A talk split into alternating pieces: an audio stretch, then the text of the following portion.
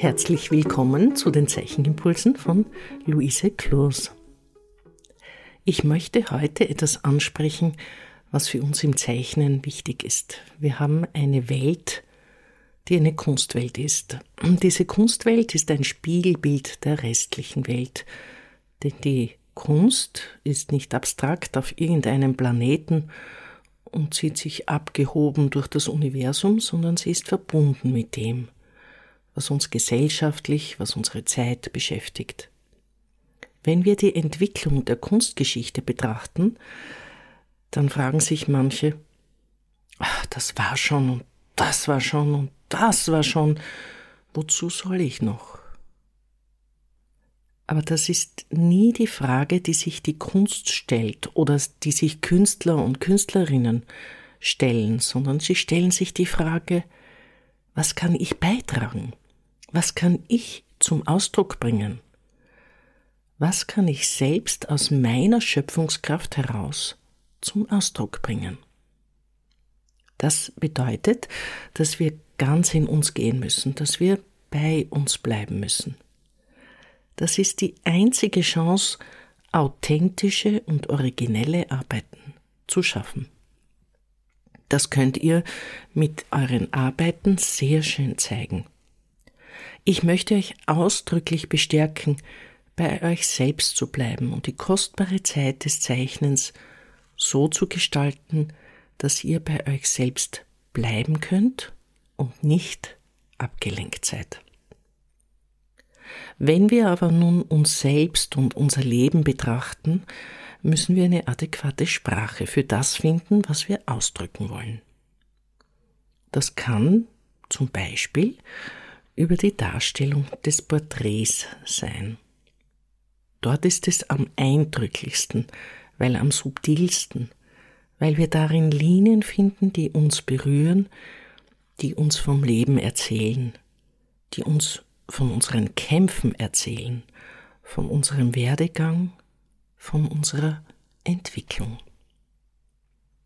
Die Linien erzählen davon, dass sie Teil dessen sind, wie wir so geworden sind und wie wir sind. Das ist eine wunderbare Sache. Dass wir in der Summe all dessen, was wir erlebt haben, jetzt so sind und unsere Möglichkeiten daraus schöpfen können, eine ungeheure Kraft und ein ungeheures Potenzial. Die Zugangsweise zu einem Porträt kann sehr unterschiedlich sein. Wir können vom Zufall ausgehen oder wir können zielgerichtet herangehen. Dadurch, dass wir schon Sicherheit in diesem Thema entwickelt haben, können wir zielgerichtet sein und unsere Nachforschungen danach, was uns ausmacht, bewusst angehen.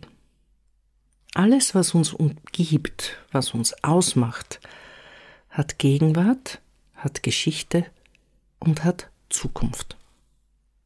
Das ist eine so große Vielfalt, dass es vielleicht schwer fällt zu entscheiden, wo anzufangen.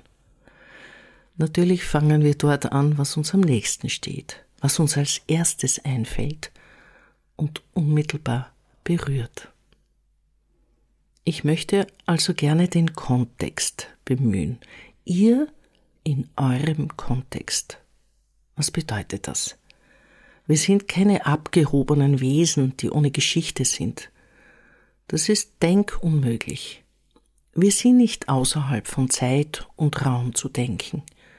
Das geht physikalisch nicht und das geht mit unserer Vorstellungskraft nicht und das geht tatsächlich überhaupt nicht. Wie wir wissen, hat uns Albert Einstein in der Relativitätstheorie gezeigt, wie abhängig alles voneinander ist. Alles ist in Relation zueinander. Ich möchte, dass ihr diese Relativitätstheorie heute für euch in Anspruch nehmt. Natürlich nicht in Form von komplizierten Formeln, sondern in Form eures eigenen Lebens. Wir wenden die Relativitätstheorie praktisch an. Es macht auch Spaß zu sehen, was in Relation zu euch wichtig gewesen ist oder gerade wichtig ist oder wichtig sein wird. Ich möchte euch einladen, euch selbst in den Kontext dieser Möglichkeiten zu stellen. Das bedeutet, dass ihr euer Selbstporträt, wie immer das entsteht, in einen Zusammenhang stellt. Die Kunstgeschichte bietet uns viele Beispiele, die sehr ausgefallen sein mögen. Dadaistische Ideen, surrealistische Ideen, Ideen der Natur, Ideen der Erinnerung, des Metaphysischen, des Mythologischen.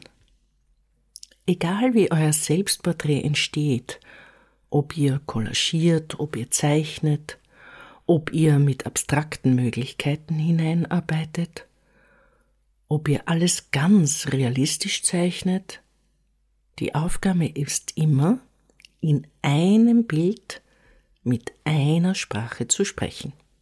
Was heißt das? Wenn ihr Collage verwendet, dann schaut genau, was sich in der Collage befindet, um diese Möglichkeiten, die in der Collage sind, linear oder flächig im Bild fortzusetzen. Wenn ihr Natur zeichnet in Form von Blättern, Bäumen, Blüten, dann sind alle Linien auch in dem Gesicht so wie jene in der Natur. Wenn ihr das Gesicht zeichnet und plötzlich ist euer Ohr eine duftende Rose, dann ist diese Rose genauso liebevoll gezeichnet wie das Gesicht selbst. Wenn ihr meint, dass eure Haare zu eurem Gesicht plötzlich in ein anderes Leben hinein sich entwickeln, dann wird das in derselben Weise gezeichnet wie die Linien in eurem Gesicht. Wenn ihr meint, dass aus euch ein Vogelmensch wird oder ein Krokodilswesen, wenn ihr also eine Metamorphose zeichnen möchtet, dann sind alle Teile, die euch dazu einfallen, in derselben Weise gestaltet. Das scheint kompliziert zu sein, aber es ist sehr einfach. Wählt ihr Linien, dann sind diese Linien überall gleich, in der gleichen Emotion. Wählt ihr kurze Striche, dann sind die kurzen Striche immer in derselben Emotion. Wählt ihr Punkte in der Summe, um etwas darzustellen, dann sind die Punkte immer gleich. Wenn ihr mischt und mit der Farbe in die Fläche oder in die Linie hineingeht, ist es so, dass es dort, wo es kräftig ist, eine kräftige Antwort braucht. Dort, wo es zart ist, eine zarte Antwort braucht und so weiter. Ihr geht mit großer Einfühlung in dieses Thema, in diese visuelle Aufgabe.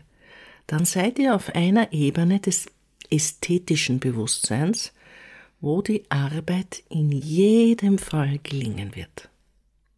Das ästhetische Bewusstsein beschäftigt sich nämlich nicht damit, wie alt ihr seid, wie arg eure Kindheit war oder wie schlimm die Menschen sind, sondern es beschäftigt sich nur mit der Übertragung dieser Emotionen, die ihr erlebt habt.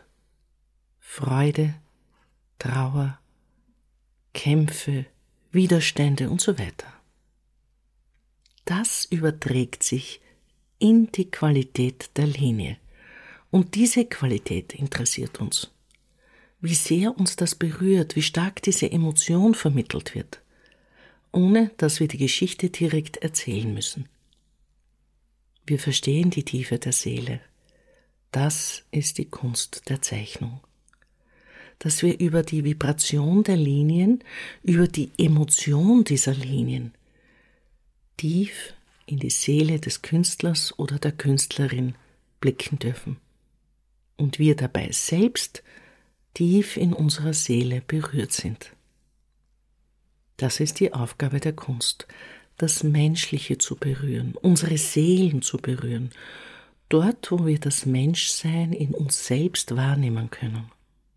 Dann sind wir in diesem wunderbaren bei uns selber sein, in diesem im eigenen Inneren angekommen sein. Ich wünsche euch viel Spaß bei eurem im Kontext sein, was immer euch dazu einfällt was immer ihr euch dabei schenkt. Ich wünsche euch alles erdenklich Gute Eure Luise Kloß.